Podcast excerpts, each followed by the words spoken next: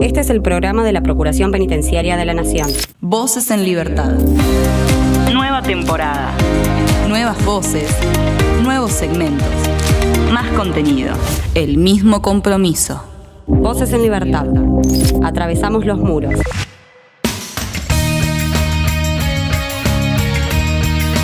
Comenzamos un nuevo episodio de Voces en Libertad, el programa de la Procuración Penitenciaria de la Nación. En este caso vamos a hablar por un lado con Andrea Triolo, quien fue elegida como comisionada del Comité Nacional de la Prevención de la Tortura. No solo hablaremos de ese tema, sino también haremos un resumen, ¿no? un balance de este año, así como lo venimos haciendo en programas anteriores. Por otro lado, les presentamos la nota que hicimos con las co-creadoras del programa Cuida la Bocha, que tiene que ver con llevar la iniciativa del hockey en las cárceles. ¿sí? Una iniciativa muy interesante que nos vendrán a contar dentro de un ratito nada más. Y por último, se termina el mes, se termina el año y tenemos el panorama informativo. Algunas cosas que ocurrieron durante el mes de diciembre las resumimos eh, en 10 minutos más o menos, como para que veas qué fue lo, que, lo principal que pasó durante el mes de diciembre. Está Tomás Rodríguez Ortega en la edición, el equipo de Relaciones Institucionales con colaboración de prensa está en la producción, Florencia Sosa, mi nombre es Damián Fernández y esto es Voces en Libertad. Denuncia SAL 0800 333 9736. Hacé valer tus derechos.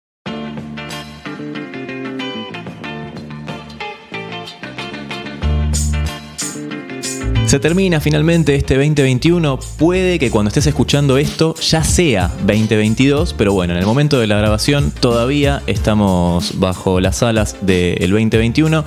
La semana pasada hablamos un poco, eh, tuvimos una especie de resumen de este año con Ariel Cejas Meliari y con Carlos Acosta. Y la protagonista de hoy, en este caso, es eh, Andrea Triolo, quien eh, también, vamos a, a decirlo, es la nueva comisionada del Comité Nacional para la Prevención de la Tortura Andrea, ¿cómo estás? Damián y Florencia, te saludamos, te damos la bienvenida.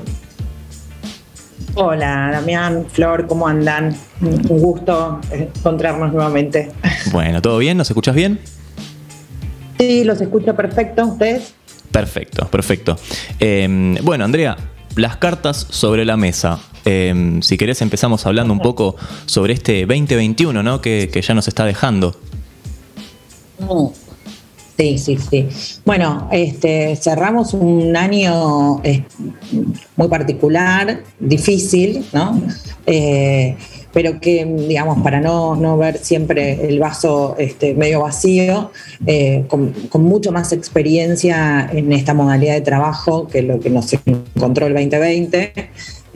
Con un poco más de expertise, digamos, y también con la posibilidad, ¿no? De, durante este año de, de hacer lo que nosotros mejor sabemos hacer, que es el trabajo de campo. Entonces, eh, esta combinación de la experiencia de trabajar con esta modalidad más, más híbrida, este, sumando el trabajo de campo, eh, nos dio como, a mi entender, como un resultado muy positivo del trabajo de, la, dirección de la DGPDH. Eh, como te digo, recuperar el trabajo de campo fue eh, esencial, fue vital, fue muy productivo, este, nos, enriqueció mucho, nos dio mucho material de trabajo, no es lo mismo, ¿viste? Eh, para nosotros es como nuestra, es nuestra esencia. Y como te decía, creo que es lo que mejor sabemos hacer. Claro. Eh, Andrea, justamente por ese lado quería, eh, quería ir yo porque el año pasado fue, fue muy difícil, especialmente para organismos como el nuestro que hacen su trabajo en el lugar de los hechos justamente. Quería preguntarte, en, el marco de la pandemia, cuáles fueron los problemas que surgieron adentro de las cárceles eh, en el marco del COVID, cuáles fueron los reclamos que, por ahí resonaron más entre las personas privadas de libertad que vos puedas resaltar. Sí. Eh, una, cosa importante, digo, para que no, no, se pierda o no quede malentendido. Nosotros el año pasado fuimos a la cárcel, digamos, lo, charlamos varias veces, pero obviamente por cuestiones de cuidado, tanto para nosotros como para las personas que están detenidas y personas incluso penitenciarios, digamos, teníamos mucho cuidado y no íbamos de la misma manera que normalmente lo hacíamos. Eso obvio. ¿Qué cuestiones más relevantes encontramos este, en, este, en este año, este 2021, con más presencia? Todas las cuestiones vinculadas con salud. Eh, y lo mismo sucede, digamos, afuera. Eh, hubo una, una este, por, cuestiones obvias, ¿no? De, la urgencia y de la atención necesaria de los médicos, médicas, con las cuestiones vinculadas al COVID, que todo lo que no era COVID se dejó atender, todas las especialidades, este, las salidas a hospitales extramuro, todo eso se dejó, se dejó de lado para atender este, fundamentalmente las cuestiones de, COVID. Y, eso, eso, es, eso se nota.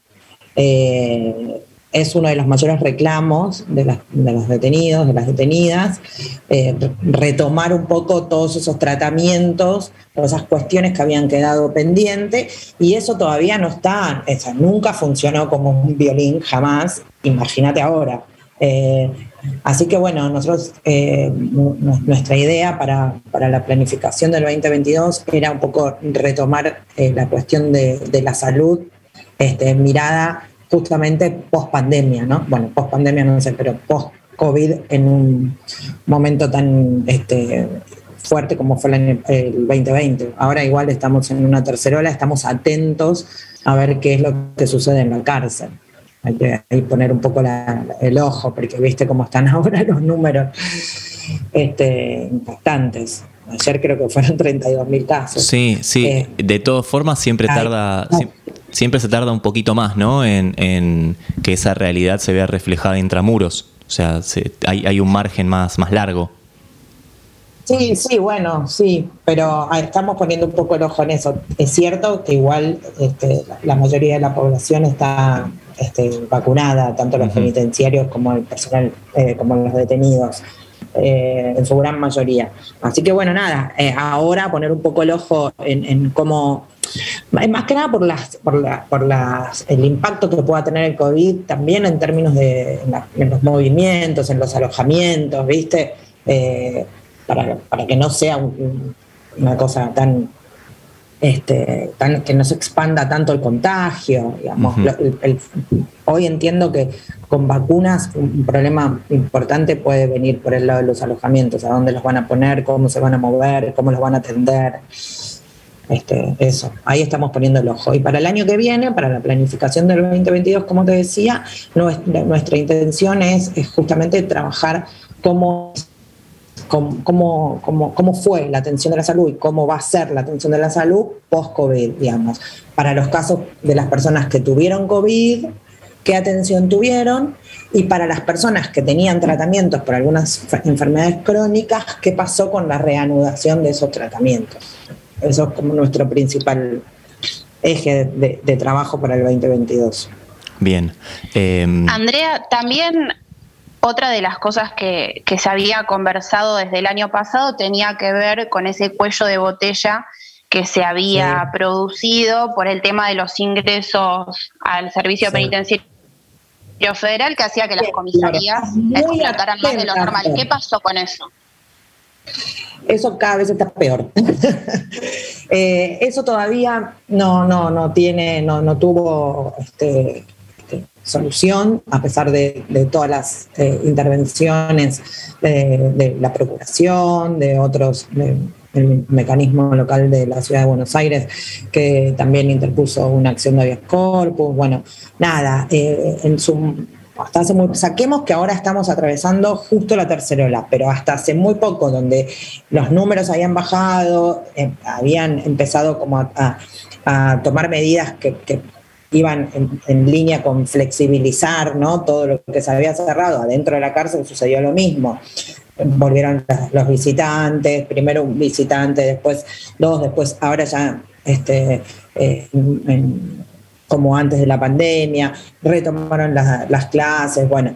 Lo único en ese contexto, cuando se fue avanzando en la flexibilización, en flexibilizar estos protocolos, lo único que no se había todavía flexibilizado tenía que ver con los movimientos de traslado para el ingreso de las personas al ámbito del sistema federal, con lo cual todavía seguía generando ese embudo que eh, detonó las comisarías y las alcaldías de la, de la ciudad de Buenos Aires.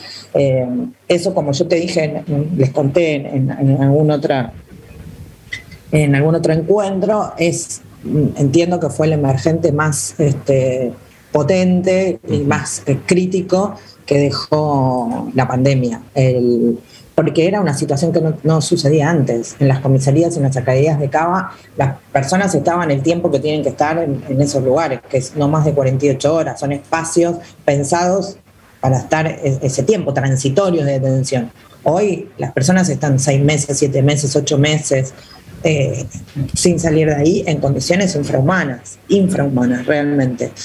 Em, ese también va a ser un eje prioritario de trabajo 2022 para ver cómo eh, se puede, qué, intervenciones, qué abordajes vamos a ir haciendo eh, para poner en, agenda eh, de, las políticas públicas más que nada, ¿no? Para que los actores que tienen capacidad de resolver esta situación lo pongan en su, en su agenda y, nada, empezamos a encontrar alguna solución para esto la situación. Eh, por último, Andrea, para, ir cerrando, eh, fuiste designada como comisionada del Comité Nacional para la Prevención de, la Tortura. Es algo que estamos eh, hace, hace unos días, ¿no? Digamos, el 16 de diciembre, si no me falla acá la información, fuiste, fuiste designada y se, te, se prevé un, un 2022 con todo, con esta nueva función, ¿no? Sí, sí, sí. Fue también un, cierre ahí como muy, muy gratificante en términos profesionales eh, para mí y también, por supuesto, para la procuración, porque es, este, es el reconocimiento a una trayectoria institucional de la procuración, digamos, que quien sea, quien haya sido este, seleccionada para, ocupar este lugar en el mecanismo nacional sea alguien de la Procuración. Así que, eh, más allá de que es un, muy gratificante para mí en términos personales y profesionales, creo que es un fuerte respaldo este, y reconocimiento también institucional para la Procuración. Eh, yo voy a mm, mi, lugar es este, como representante de mecanismos locales, la procuración es mecanismo local en el ámbito federal y bueno, entonces mi lugar tiene que ver con eso, con, la representación del mecanismo local de la procuración penitenciaria como en el ámbito federal. Eh, y como tal formo, voy a formar parte del, Comité Nacional. Eh, hoy tengo el primer plenario, así que eh, ya, entrando casi en funciones. El 16 fue la, selección, que, porque es una selección que hace el Consejo Federal, este, y hoy con el primer plenario ya casi entrando en funciones. Em, sí, fue, la verdad es que fue, es, muy importante. Eh, ayer hablábamos con Muniolo un poco esto, ¿no? Es como, bueno, evidentemente... Eh, hay un, lo que te decía, como un reconocimiento al, trabajo de la Procuración, es una institución ya muy consolidada la Procuración, que, es referencia de otros organismos, que, que, miran cómo nosotros trabajamos para eh, adaptar modelos de trabajo similares, donde nuestra experiencia siempre en el trabajo de campo, porque eso desde que este, Muniolo está al frente de la Procuración, fue lo que él más resaltó, ¿no? Lo que nos va a diferenciar a nosotros es nuestra fuerte presencia en la cárcel. Y la verdad es que fue así. Nosotros tenemos una fuerte presencia en la cárcel que nos dio mucha legitimidad, eh, mucha confianza con los, detenidos y con las detenidas, y, además, por supuesto, mucha experiencia, ¿no? Eh, y un poco de eso es lo que pretendo volcar ahora este, en, mi nueva función, esa experiencia eh, que, que, tengo en la procuración, ponerla en el mecanismo.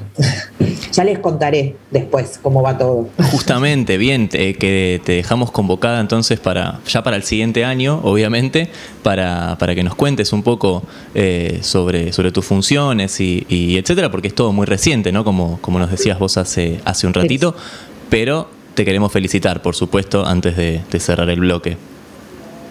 Bueno, muchas gracias Damián, muchas gracias Flor y obvio, eh, cuando esté en funciones, estoy a disposición para que charlemos y les cuento un poco qué es lo que estamos haciendo en el, comité y, cómo, cómo, articulamos también el trabajo con la procuración, cómo robustecemos también esta articulación ¿no?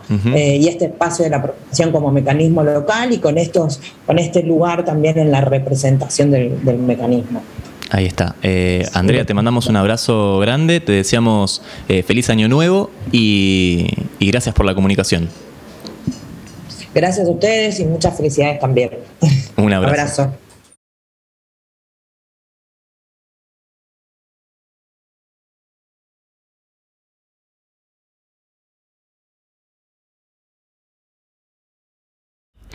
Y hoy en cuanto a las canciones, nada que ver una con la otra. Por un lado un tema de 2009 de esta gran banda que viene el año que viene a la Argentina en 2022, Foo Fighters. Lo que suena es The Pretender.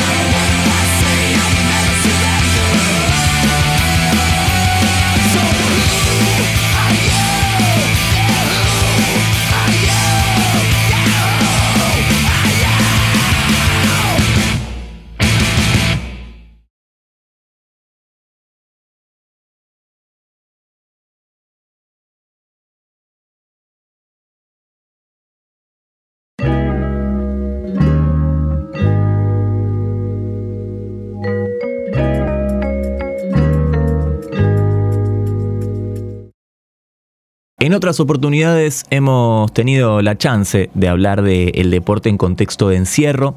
Hoy vamos a meternos a fondo en ese tema de la mano de un deporte tan lindo como es el hockey, ¿no? Estamos en comunicación con las creadoras del programa Cuida la Bocha, María Paz Rodríguez Cenese y Florencia Fernández Prato. ¿Cómo están? ¿Todo bien? ¿Cómo nos escuchan? Hola, ¿qué tal? ¿Cómo estás? Hola, sí, todo bien, escuchamos perfecto. Ahí está, perfecto. Bueno, por un lado, María Paz es especialista en Derecho Penal, defensora penal juvenil, profesora, entre otras cosas, y Florencia Fernández se dedica a la neurociencia aplicada al deporte, diplomada en neurociencias y liderazgo, también entre otras cosas que forman parte de su currículum. Bueno, eh, ¿Les parece? Empecemos por, por el principio. ¿Cómo surge y cuál es el objetivo de Cuidar la Bocha? Bueno, mira, eh, surge porque nos juntamos con, Florencia en esta idea loca de llevar el deporte eh, a la cárcel para transformar las vidas de las mujeres que estaban privadas de libertad y más que nada en formación en valores, ¿no? Y queríamos marcar esa diferencia, porque la única forma de cambiar como seres humanos es si podemos poner en práctica esos valores. Y bueno, en el 2019 ingresamos en la unidad 46 de San Martín y allí empezamos a, darle hockey y, y, bueno, a recorrer este camino que ya estamos por cumplir dos años. Eh, ¿Cómo, bueno, vos recién ahí nos estabas comentando que desde 2019 están con el proyecto, relativamente hace poquito tiempo. ¿Cómo se organizaron para, para introducir este deporte en la cárcel y cómo fueron recibidas por las chicas ahí?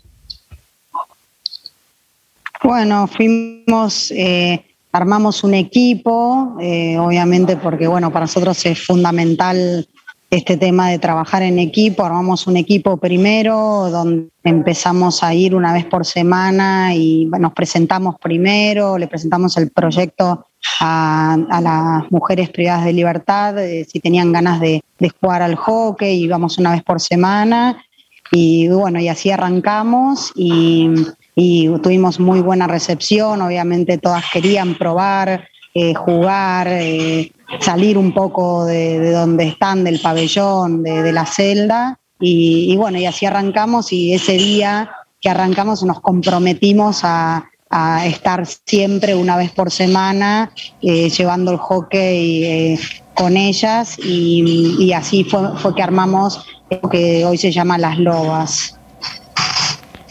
Y, en este caso, ¿cuáles fueron los, los obstáculos ¿no? que tuvieron? Porque me imagino que no debe ser eh, simple el, el poder eh, empezar una, una, iniciativa así dentro de, las cárceles.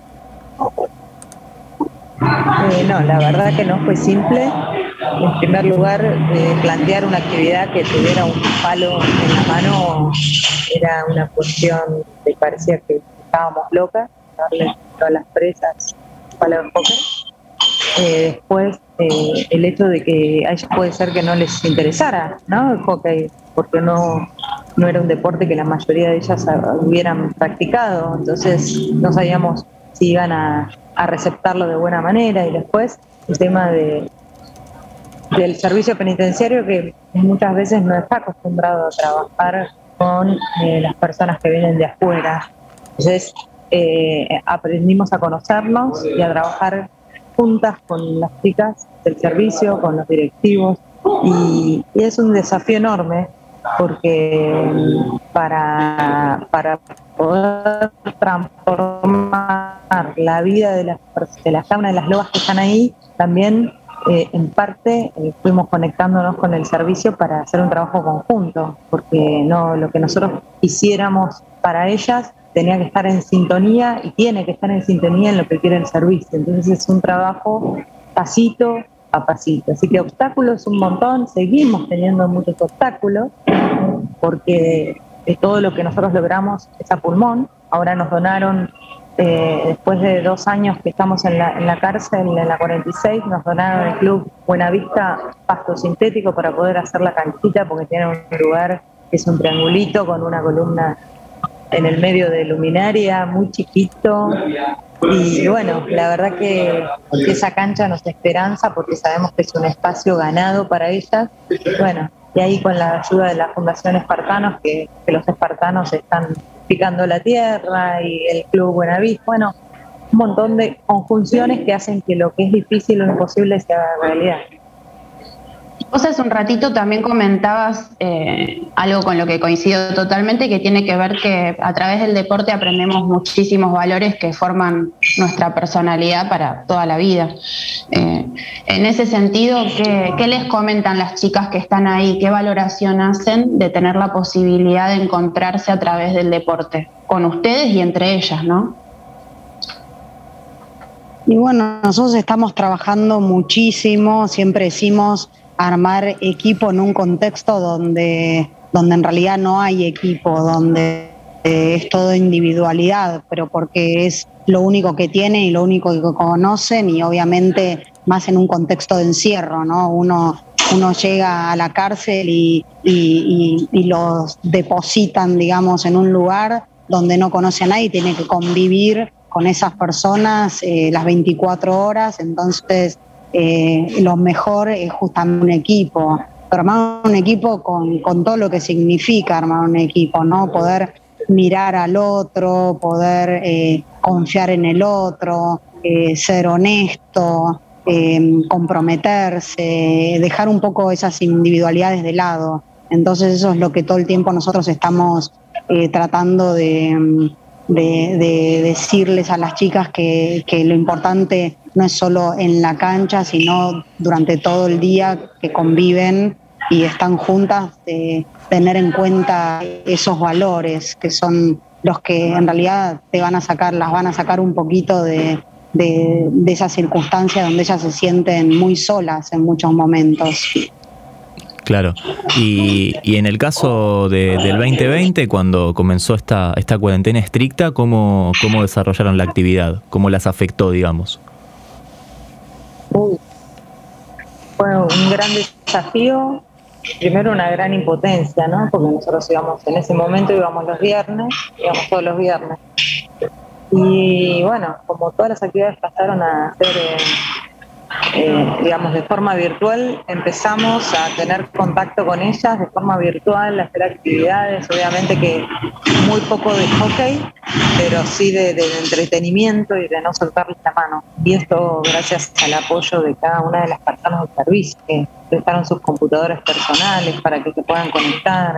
Eh, nosotros les llevamos también al penal, eh, armamos unos cuadernos de valores por cada pabellón, intercambiábamos frases con nosotros le escribíamos que era el respeto para nosotros, o que era la empatía, o, les recomendábamos películas para mirar y analizar, cosas que queríamos que sepan que estábamos cerca de ellas, que no les íbamos a, soltar la mano. Y luego de toda esta actividad, dentro de la cárcel, digamos, de manera virtual o, con el intercambio de, de estas cajas con los cuadernos de valores, empezamos también a pensar en las globas que ya empezaban porque como el equipo se llama Las Lobas, las Lobas empezaban a salir en libertad. Entonces, ¿cómo las acompañábamos? Y ahí empezó el proyecto Liderar. Que la primera replicadora es Nancy. Eh, en su barrio pudo replicar el programa de Cuida la Bocha que se llamó Proyecto Liderar. Y ahí ella se convierte en una líder positiva dentro de su comunidad con un impacto en, chicas, en chicos del barrio que hoy la adoran y la persiguen y entrenan todos los jueves en su comunidad. Así que, y a su vez, también continuamos, empezamos a acompañar a cada loba que estaba en arresto domiciliario o en libertad, más que nada para que no vuelva el delito, para que se sienta contenida, para hacer puente en cuanto al trabajo que podía, eh, digamos, ser puente para conseguir trabajo, para un emprendimiento, y, bueno, porque somos un equipo, está Flor, estoy yo, eh, y también está Clara Badano, que es trabajadora social, Elga Tartari, madre de nueve hijos y jugadora del Club San Fernando, eh, y eh, Andrea Dalaglio, que es psicopedagoga y es vicepresidenta de la Fundación Pertenecer. Así que entre todas empujamos para adelante para, acompañar a estas mujeres y, trabajar de manera multidisciplinaria, ¿no? Ese es la, el modo. Eh, ustedes comenzaron con este proyecto realmente hace poco y con una pandemia mediante, digamos que el proyecto se extendió eh, hacia lo, que se denomina como el espacio libre, ¿no? Porque lo que ustedes están contando con respecto a Nancy y cómo está llevando adelante un, proyecto que se desprende del de ustedes, eh, que tiene que ver con llevar el hockey a los barrios, me parece maravilloso. ¿Cómo le está yendo a ella con eso y qué rol juegan ustedes acompañándola? Eh, bueno, por suerte sí, es verdad que, que que, nada, que lo hicimos bastante rápido. Eh, obviamente, gracias a la Fundación Avon, que, ganamos un premio, nos dieron el premio por este proyecto Liderar, así que ellos nos dieron un empujón enorme. Y, otra organización que también trabaja mucho con nosotros y está todo el tiempo en contacto es eh, Justicia Restaurativa, que nos, nos avala en todo esto. Entonces, bueno, eso también eh, hace que, todo sea un poco más fácil, ¿no? Trabajar, como decimos, trabajar en equipo con fundaciones, con organizaciones sociales que tienen eh, nuestra misma mirada, nuestros, comparten los valores, eh, bueno, es fundamental. Y con respecto al trabajo en sí en, el barrio Carlos Gardel, donde está Nancy, es un todo el tiempo estamos apoyándola, guiándola, eh, estamos con ella, obviamente somos un equipo, ella es, es también el equipo, así que ella armó su propio eh, equipo de entrenadoras para no estar sola ahí en el barrio, por más que nosotros vamos una vez por mes y la acompañamos. Así que bueno, estamos tendiendo redes con todos los que podemos y los que tienen que ver con nosotros. Eh, María Paz, Florencia, bueno, eh, felicitarlas por, por la iniciativa. Las liberamos, sabemos que están, que, están de reunión en reunión, así que bueno, las dejamos, las dejamos liberadas y les agradecemos mucho la comunicación. Muchas gracias a vos, la verdad, por el espacio eh, y, por, esta oportunidad de contar lo que nosotros hacemos. Eh, para nosotros es muy importante. Muchas gracias por todo. A ustedes. A ustedes, eh, María Paz Rodríguez Cenese y Florencia Fernández Prato, co-creadoras de Cuida la Bocha.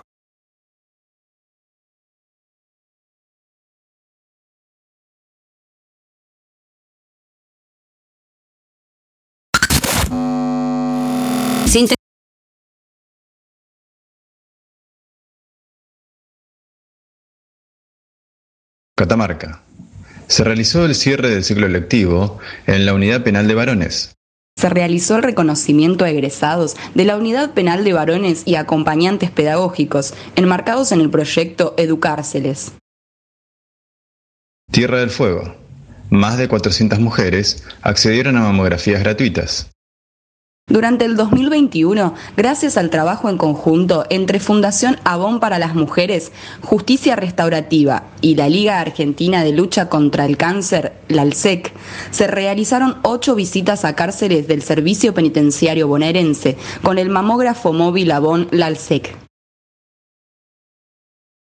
Cine en cárceles cerró el 2021 con la proyección presencial de Todavía. Con la proyección presencial del film Todavía, del realizador Tomás Sánchez, concluyeron las actividades del año organizadas por el Instituto Nacional de Cine y Artes Audiovisuales, INCA, a través del programa Cine en Cárceles. Mendoza. Detenidos de Boulogne-sur-Mer elaboran juguetes para donar a instituciones educativas. Se trata de un taller de dirección general de escuelas, la denominada creación solidaria. Las personas privadas de libertad trabajan en la fabricación de juguetes para la metodología educativa Montessori.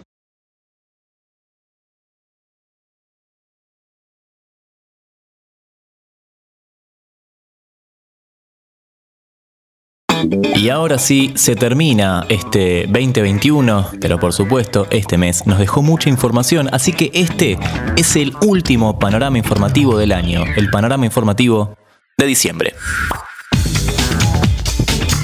Bueno, justamente el 10 de diciembre se conmemoró el Día de los Derechos Humanos y tuvimos la oportunidad de hablar con la presidenta del Comité de las Naciones Unidas contra las Desapariciones Forzadas, Carmen Rosa Villa Quintana, quien por supuesto se refirió a este día y esto es lo que nos contó. Es importante sobre todo reconocer que eh, los derechos humanos a partir no solo de la declaración, sino la confirmación 1993 en la Conferencia Mundial de Derechos Humanos, el reconocimiento de la universalidad, indivisibilidad, inalienabilidad de los derechos humanos y sobre todo como pilares importantes para la justicia y la paz. A partir de ahí, se han desarrollado instrumentos internacionales, las constituciones de nuestros países se han inspirado y recogido como derechos fundamentales eh, la Declaración Universal. Y yo quisiera aquí resaltar una vez más, porque a lo largo de estos años me ha tocado decirlo y no me cansaré, que la declaración eh, afirma su fuerza moral, política y jurídica como elementos fundamentales que cabe eh, necesario recordar cada vez porque parece que con mucha facilidad, sobre todo dependiendo de los diferentes contextos que tocan vivir, se olvida.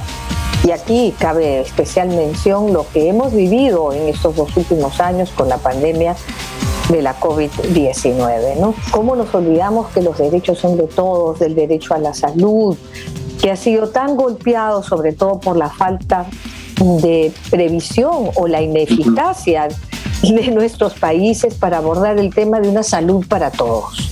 Sabíamos que habían problemas de salud y lo podemos ver cuando en las puertas de los hospitales, no, no en, solo en torno de la, de la pandemia, sino en torno de aquellas personas con eh, en situación de vulnerabilidad, con menos recursos. Hacen horas y horas, eh, colas, filas en las puertas de los hospitales por lograr una cita sobre todo los hospitales que son financiados por el Estado. Las carencias se hicieron totalmente patentes, pero también se hicieron patentes las diferencias. Pasaba Carmen Rosa Villa Quintana, presidente del Comité de las Naciones Unidas contra las Desapariciones Forzadas. Y ahora de diciembre nos movemos a febrero. Sí, ya sé, todavía no llegamos a febrero, pero en febrero dará inicio el programa que se presentó este mes, el programa de formación y acción en facilitación del diálogo en contextos de encierro. Esto tiene que ver con la gente de Marcos de Paz y a cargo de este programa está Rocío Mateos y Lorena Cruz, ambas de la Dirección de Prevención de la Tortura, Diálogo y Gestión Colaborativa. Al respecto, nos dijeron esto encontramos una manera de, seguir capacitándonos y capacitando también a, la gente que está interesada en trabajar en contextos de encierro. Eh, ahora con una oferta virtual, nosotros en 2019 hicimos como una capacitación presencial y nos pareció que, bueno, que ahora era el momento de... Estuvimos trabajando muchísimo en la virtualidad, nos capacitamos en, estructuras liberadoras, en herramientas de, de diálogo colaborativa, pero también en entornos virtuales entonces, eh, creo, creemos que estamos listos para, para poder eh, afrontar, digamos, una, capacitación de formación-acción eh, de esta forma también. Y bueno, nada, de cara a este nuevo 2022, que esperamos también poder hacer una parte teórica virtual y otra parte teórica, va, una otra parte de, la, de presencial, en donde la gente puede ir al campo y desplegar un poco lo aprendido durante la cursada. Sí, yo quería sumar en relación a quién está dirigido, em, en esto que contaba Rocío, que em, trabajamos mucho sobre la virtualidad y que podemos llegar a, todos lados ahora eh, a través de esta, esta plataforma, digo, de cualquier plataforma virtual, justamente eh, nos ampliamos hacia todo el país, ¿no? Hay que ser ambiciosos. Entonces, eh, desde la presencialidad solo estábamos trabajando eh, en el ámbito federal, acá en la zona metropolitana, eh, y a partir de la, de la, pandemia nos extendimos primero a la provincia de Buenos Aires y ahora la idea también es ir al resto del país. tenemos las delegaciones de la Procuración, que es un buen punto, eh, pero bueno, también a cualquier otra provincia en la que no haya delegaciones, pero que tal vez a, través del mecanismo o de otras instituciones eh, se pueda llegar a las cárceles, a los contextos de encierro con el programa Marcos de Paz y con las herramientas eh, que tenemos los facilitadores del diálogo. Pasaba Rocío Mateos y Lorena Cruz, de la Dirección de Prevención de la Tortura, Diálogo y Gestión Colaborativa. Y por supuesto, el año se cierra y hay que hacer un balance nosotros tuvimos no uno, sino dos encargados de hacer esto. Por un lado, escuchamos lo que nos decía Carlos Acosta, director de Legal y Contencioso Penal de la Procuración Penitenciaria de la Nación, sobre qué nos dejó este 2021. Mira, eh, en lo personal entiendo, y, por los resultados de la dirección, entiendo que es un año neutro. Si vos me decís, mejoró con respecto a otros, no. Este, propuso una forma de trabajar distinta, sin perjuicio de eso. Eh, los resultados son distintos porque hay menos presencia eh, en cárceles, viste, también estuvo muy sesgado eh, la presencia nuestra, muy cercenada toda posibilidad de, mucho contacto, de ingreso a pabellones, etcétera, hasta hace poco tiempo. Esto implica que la, producción de trabajo o el insumo de la dirección también se resienta, ¿no? Entonces, esa es la, situación que vemos eh, que no es la que nos ha dado una mejor. Eh, perspectiva de trabajo. Sin embargo, lo que estaba pendiente y en funcionamiento está, está andando bien, o sea, hubo algunas sentencias, algunas cosas que nos, este, que, nos demuestran que los tribunales eh, no perdieron sensibilidad con los temas que habíamos planteado. Pasaba el doctor Carlos Acosta, director de Legal y Contencioso Penal de la Procuración Penitenciaria de la Nación, charlando un poco sobre lo que nos dejó este 2021 y también tuvimos la oportunidad de hablar con el procurador penitenciario adjunto interino, el doctor Ariel Cejas Meliare. Él también hizo un balance del año y además nos dijo qué se prevé para el 2022. Esto es lo que nos contaba el doctor Ariel Cejas Meliare. Yo creo que como, objetivo principal, bueno, es, poder eh, avanzar aún más eh, o, tratar de, de, volver a, los números y a los a números se lo digo, no lo digo en cuestiones de, frías económicas, sino a al trabajo eh, que que, hemos, que, lográbamos antes de la pandemia. Cuanto más podamos avanzar en ese sentido, eh, para nosotros es un triunfo. y creo que, y tengo expectativas que en 2022, soy positivo, este, vamos, a, vamos a superarlos de este año. Eh, y voy a un ejemplo concreto. Este, este, este año, por ejemplo, casi que volvimos a los números de fallecimiento en contextos de encierro prepandemia. Eh, tuvimos 42 en el año, eh, es que por, estar en un contexto de, COVID es, bajo, eh, y de esos 42, solo 11 fueron violentos, y, de esos 42, 9, vemos que 9 fueron por, COVID, así que me parece que, que justamente esto que estos son números, por ejemplo, que, eh, que, se, alcanzaron, eh, que se mejoraron el, año, año pasado y creo que eh, y esperemos que sigamos este, en esa línea para el año que viene.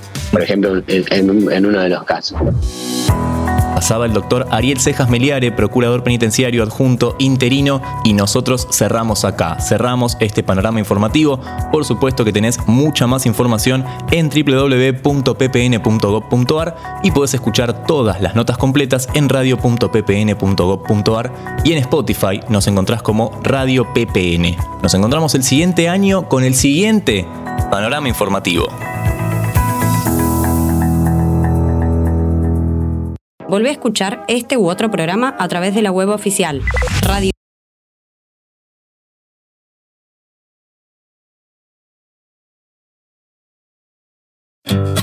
Tal vez una de las mejores voces que tenemos en la Argentina. Año 2013 para Abel Pintos, Motivos. Y si te cuento los motivos que tengo hoy para vivir ¿Cómo te explico lo esencial de tu existencia para mí? Llevas la luz de mi bandera y el don de la sinceridad. Confío más en vos que en todo lo que pueda imaginar. Yo voy si te tengo por delante. Cuando quieras caminar, no me importa dónde vas, quiero ser tu acompañante. A veces pierdo los sentidos, pensando el tiempo de partir. No quiero irme de este mundo con mil cosas por decir.